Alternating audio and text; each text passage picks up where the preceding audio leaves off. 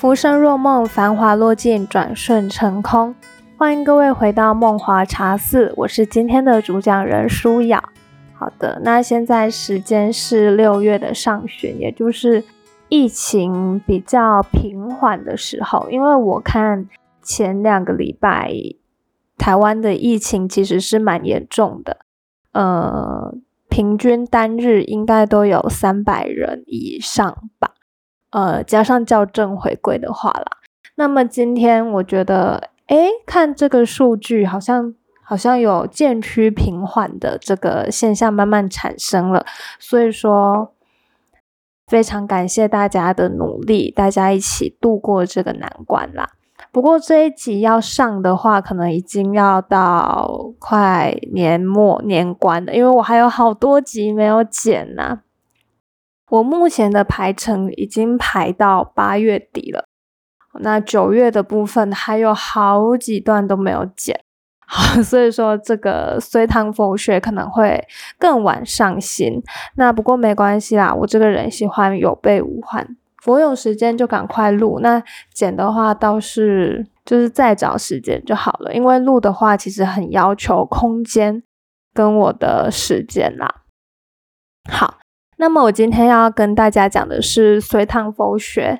那在隋唐佛学的部分呢，其实我会先分为天台宗、唯识宗，哦，就是有转世成智，还有禅宗。哎，天台宗、法师宗跟禅宗，哎，只有讲三个，哎，好好，那我就是介绍这三个，因为啊，还有华严宗啦。其实这个隋唐佛学还蛮有趣的，但是。呃，内容相对多，所以我可能会拆成一个宗一集来为大家介绍。那长短的话不一定，有一些好长好长，那有一些就比较短，概略式的帮大家讲述而已。好，那讲完隋唐佛学啊，我们就啊，我会再去找有没有想要补充的东西。那如果没有的话，我们可能就要进入。接下来比较无聊的部分，也就是唐代的儒家哲学。那儒家结束就是宋明理学了。好，那是一个嗯，大家要认真、认真再认真的部分。好，那今天我们讲隋唐佛学的破题，还有天台宗的部分就好。好，隋唐佛学啊，其实我们知道嘛，两晋的时候佛学是非常的兴盛的。那对不同经论的解读，也会形成不同的学风跟血统。好啊，那我这里补充说明一下血统。为什么有血统？学不是学是学校的学学，然后统是统治的统。这个血统就是因为汉朝有师法。啊，就是这个老师教这一派，董仲舒教这一派，然后别的老师教别的派系这样，然后各个门派啊都不一样，所以说有血统、有道统这样子的说法。那么两晋的时候啊，学风还有南北之别，在南方啊，佛学就跟玄学结合在一起，比较重视义理；那在北方啊，以现实为上，重视这个实践跟践行。就是有南北的区别。好，那隋唐时期的背景比较特别，因为它是从一个分裂的国家，从五代十国到隋到唐，它其实是有分裂走向统一的一个呃关键时代。那么，因为政治跟哲学还有文学其实是紧密相连在一起的，那南北不同的血统跟学风会逐渐的融融融合这样子。某一些有影响力的寺庙，有相对独立的寺院经济来支撑。好，有一有一句诗是这样说的：“南朝四百八十寺，多少楼台烟雨中。”就知道当时的佛学是多么的兴盛，寺庙随处可及，随处可见。那么僧徒们呢，也会形成很多各具特色的新的诠释，或者是说判教系统，那么来发展出更稳定的传法关系。好，什么是判教呢？判教其实就是分判教义的意思，呃，就是这些僧侣啊，会把佛教的经典加以分类解释，那每一个教就会有不同的说法，这样子。好，那我们今天会先来，嗯，跟大家分享天台宗。那帮大家简介一下天台宗。天台宗是智智以大师哦，大家都会很，嗯，好像有一个皇帝叫他智者大师，所以说后世大家比较常叫他智者大师，而不是智以大师。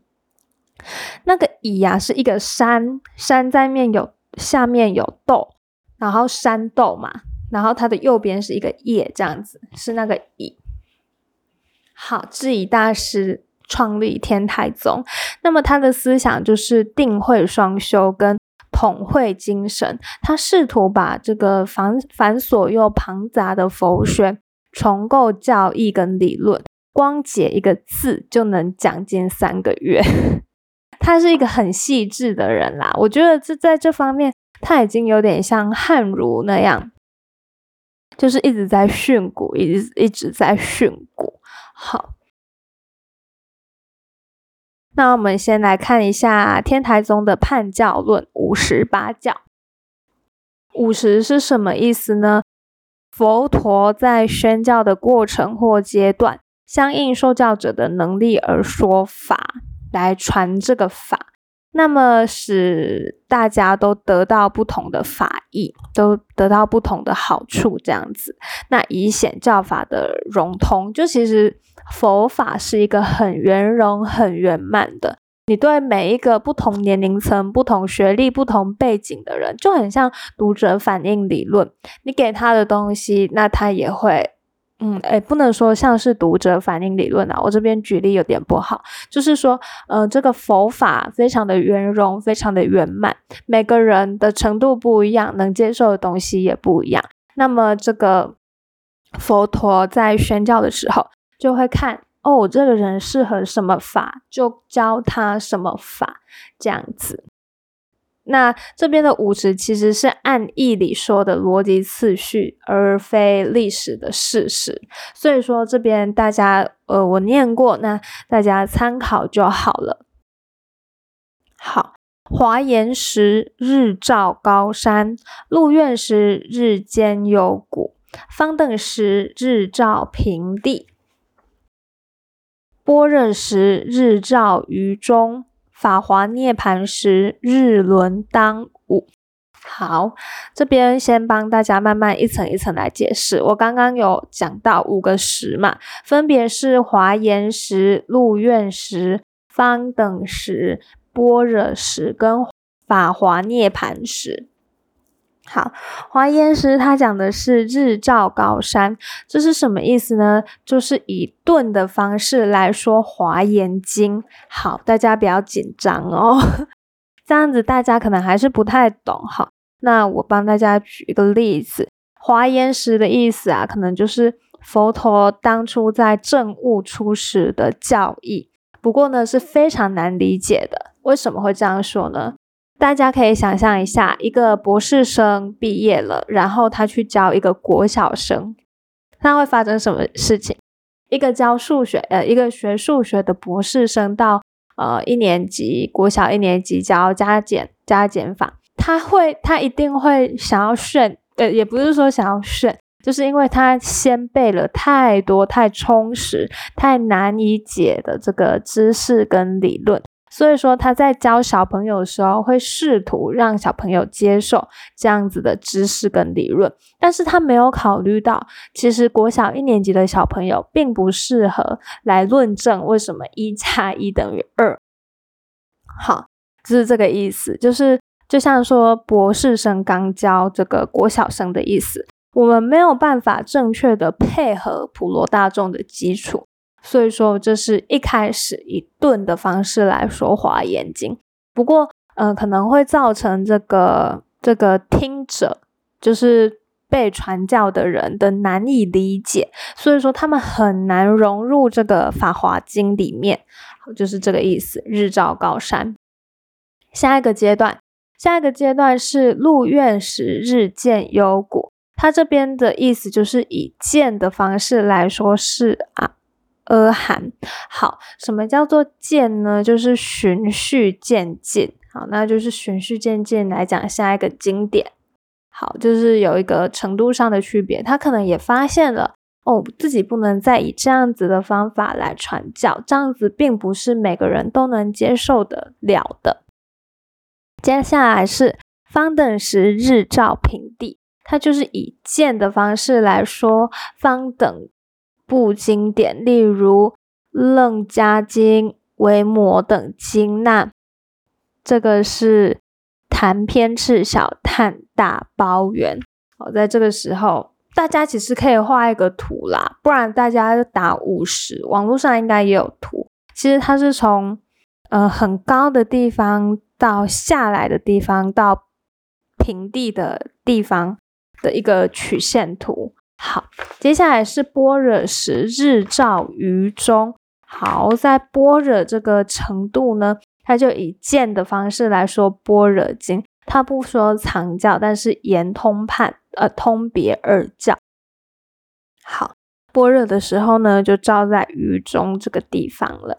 再来是最后的一个阶段，法华涅盘时，日轮当午。好，法华涅槃时的时候呢，在像太阳一样在正中间。好，在天地的呃，在天的这个正中间，就直直的照射下来。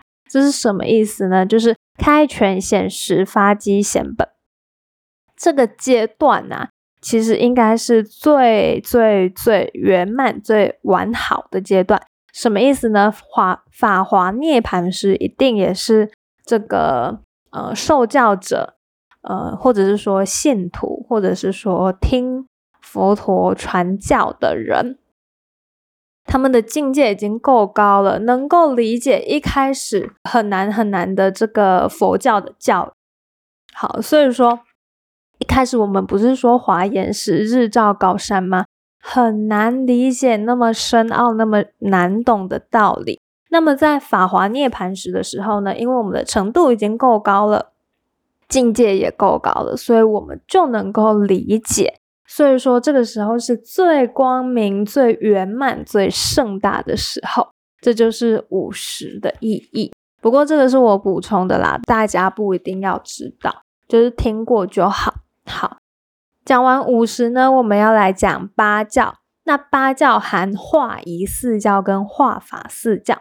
什么叫做化仪四教呢？化仪的仪啊，其实有形式跟方法的意思。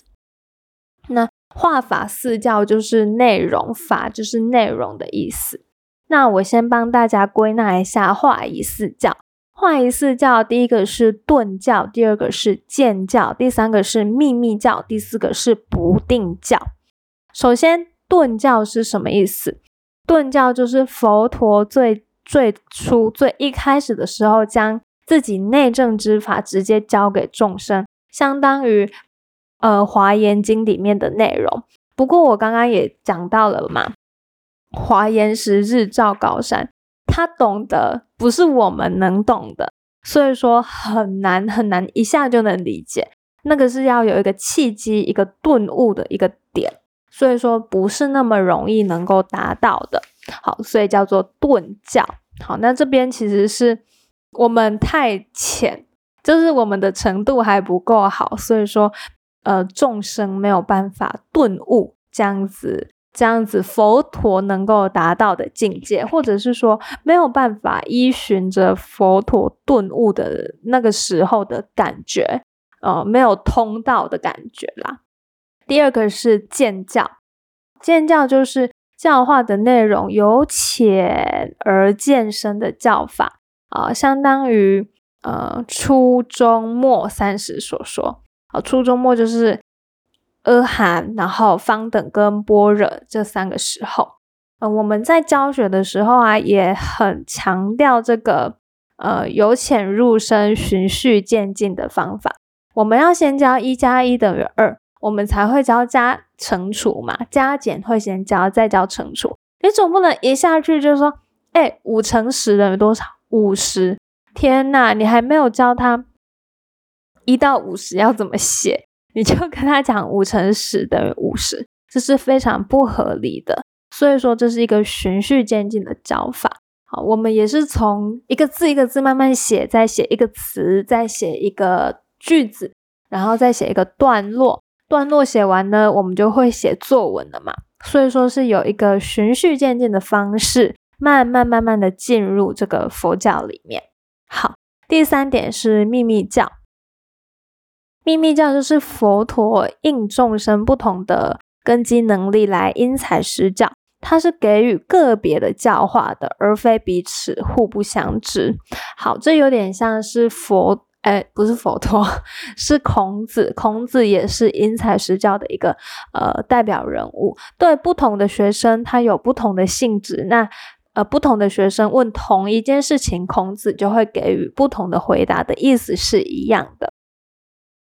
好，第四点是不定教。不定教的意思就是，嗯，每个人的慧根不同，背景不同，理解跟不理解的点也不同。在意的点也不同，所以他们吸收到的东西也不同。好，我这边深入的讲，就是各种基根基的众生虽然同坐在一起，但是每个人的能力所体悟的教法是不一定一样的。那么，这个秘密教跟不定教的共同点就是同听异闻。好，同听异闻的意思就是说，同同坐一起听法，而所闻法各异。但是秘密教呢，是互相具不知利益的差别，是人法具是为人法具不知，呃，那这个不定教呢，是了解互相利益的差别，是为人知法不知。那么不定教的原意呀，也就是个人所体悟的教法不同。好，非常简单，不定教的例子，我现在就可以举，就像是我现在 在讲这个。呃，隋唐佛学的时候啊，每一个听众都听一样的内容嘛，我录的都我录的东西都是一样的。然而每个人吸收到的东西不一样，但有一些人可能会呃很专心，一直听，一直听，一直听，大家都很专心，一直听，一直听，一直听。可是呢，有一些人就对顿教有感觉。我讲顿教的时候，他们就会哦，原来他讲的就是这个意思哦，我懂了，我懂了，顿教就是这个意思。有一些人 get 到的是秘密教，有一些人 get 到的是剑教，所以说，呃，每个人听的重点不一样，有一些人可能东漏一点啊，有一些人西漏一点啊，造成这个说听到的差别。就像我们做笔记的时候，每个学生记录到老师讲的重点也可能是不一样的，你听到前面可能就会漏听后面啊，听到后面可能就是前面不专心没有写到。所以说，嗯，这个很难讲啦，这就是秘密教的精髓。而且啊，这个啊不，sorry，是不定价。而且，嗯，为什么会有这样子的差别呢？这边可以补充一下，是因为每个人身处的环境跟家世背景，还有经历跟经验的不同，还有可能性别的不同，也会影响。你所接收到的讯息，你会选择你更想要听的，然后专心的听。好，这是人都会有的。呃，我不知道算是优点还是缺点啦。嗯，不过我觉得啦，最好的方法就是多听几遍录音，或者是说把老师上课的内容，经过老师的同意以后呢。录下来，回家反复的听，那做笔记是会更整全的一点的。好，话仪式教终于讲完了，那接下来帮大家讲一下画法四教。刚刚讲到画法四教是关于内容的嘛？那画法四教分别有藏、通、别跟圆。那这边简单帮大家介绍。释迦宣教的内容啊，有藏，就是三三啊藏，sorry 是藏藏三藏教，以四谛为主要的教义，正化声闻缘觉旁化菩萨。好，那这个三藏教啊，就是小圣小圣佛教里面的一支。那通就是共同说因缘即空，正化菩萨旁化二圣。就是大圣跟小圣，呃，众因缘生法，我说即是空的那个空啦，因缘都是空的，一切都是条件的聚合，条件既然会聚合，条件有一天也会散去。好，所以说大家要破除内心的执着，要学会破执，或者是放弃这个缘。好，呃，接下来是别，别是什么意思？就是有别于藏跟通，又更加高阶的一个层次。别就是不同，说因缘假名专为菩萨力，不通二圣。哦，这边层次又更高了，他已经讲到，呃，因缘是假的，那现象界也是假的。好，到最后又会回到空，呃。就是已经能理解空的这个道理了啦，能了解现象都是暂时的存在，暂时条件的聚合这样子。好，最后一个境界是缘，缘就是不偏就近，以不思议因缘二地中道，中道相识为主要的教义，专利跟菩萨而立。好，呃，缘就是最高圆满的意思，也就是佛所觉悟的。真理的道理，好，这个圆其实就是中道，就是不偏假也不偏空，不偏假有不偏性空。为什么呢？因为我们不要否认现象的存在，它是存在的，但我们也要记得啊，这一切的现象最后会回到空，所以说是说空跟假是不偏不倚的。好，不偏空也不偏假，好，那这是我们能领悟到的最高最高的层次。那么，其实佛教真的是非常宽广广阔，那又圆满的一个呃宗教。好，所以说大家如果有兴趣的话，可以往它的经典里面阅读。好，慢慢的阅读，慢慢的吸收，好，去了解一下那个教义究竟是如何。呃，这是一个非常有趣的命题。讲太久了，我决定今天先录到这边就好。下一次帮大家录这个天台宗的一念三千。好，一念三千，感觉也要解释很久。好的，没关系。因为我自己其实是比较偏好佛教啦，就是嗯一路学中者以来啊，我最有兴趣的竟然是佛教诶，因为学完以后就觉得哦，怎么会有一个宗教能够这么的圆融、这么的圆满、这么的可以解释万事万物的道理呢？好，朱熹喜欢格嘛，格物致知，但他究竟格出了什么，我们不知道。太抽象、太模糊了。不过在佛教里面，佛教里面它是给予一个相对能理解，而且也好理解的一个说法，让你去认同它、认可它，或者说相信它。好，所以说这也是我觉得非常有趣的部分。好，那么今天的节目就到这里结束。其实是因为 我累了啦，讲话讲这么久，真的好累。好，那呃，非常感谢收听到最后的每一位听众。那也欢迎有任何问题可以联系我，不管是到粉砖或者是 email 都可以互相讨论。那么我也要先说，其实呃，这个资料都是很久很久以前我学过的东西啊，我不确定有没有 update 的部分。那如果有的话呢，也欢迎大家帮我指正好我的错误的部分，非常感谢。感谢收听到最后的每一位听众，我们下集再见。